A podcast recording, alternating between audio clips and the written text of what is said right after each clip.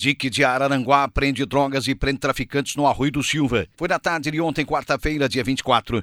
A Polícia Civil, por meio da Divisão de Investigação Criminal aqui de Araranguá, DIC, prendeu duas pessoas por tráfico de drogas no bairro Erechim, em Balneário Rio Silva. Foram apreendidas na ocasião porções de maconha, cocaína e crack, além de dinheiro.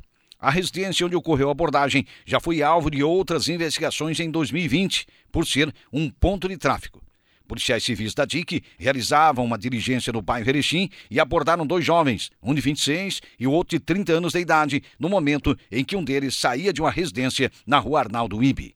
O local era monitorado pela Polícia Civil devido a denúncias de tráfico de drogas. Os suspeitos estavam com diversas porções de drogas prontas já para venda.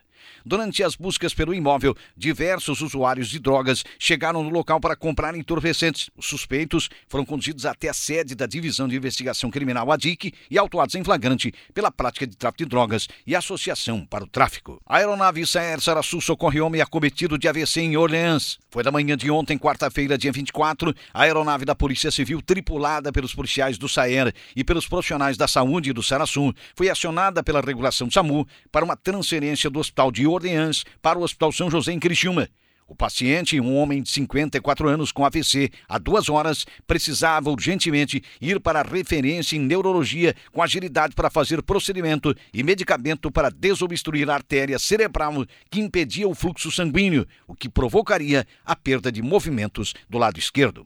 O paciente então foi encaminhado ao Hospital São José aos cuidados do serviço de neurologia local.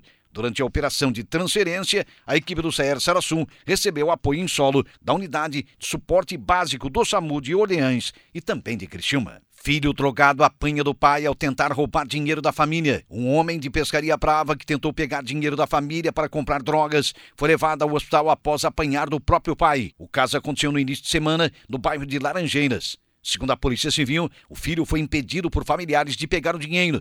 Contrariado, ele teria passado a quebrar diversos objetos que estavam dentro da residência e depois agrediu a própria mãe.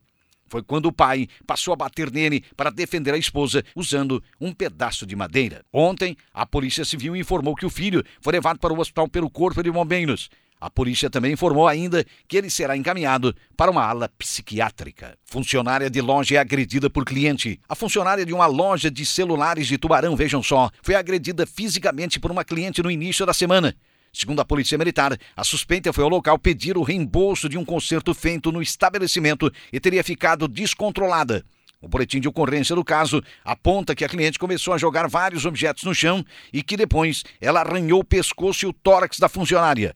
De acordo com a vítima, o celular da cliente estava danificado em uma área diferente da consertada e durante as tentativas de conversa, a mulher se exaltou. Os policiais militares que atenderam a ocorrência também citaram que foram desacatados pela suspeita.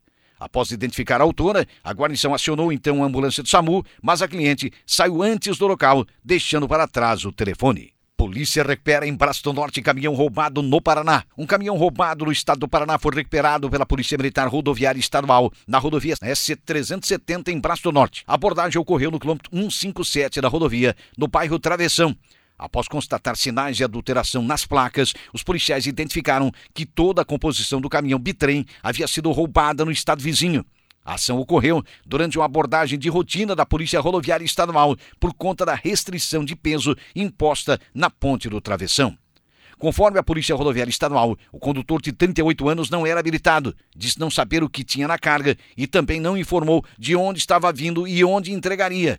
O motorista afirmou ainda que receberia dois mil reais para fazer a entrega. Natural do estado do Paraná, o homem já tinha passagens pela polícia e foi preso junto com a composição. Após passar pela Delegacia de Polícia Civil de Gravatal, ele foi encaminhado ao Presídio Regional em Tubarão.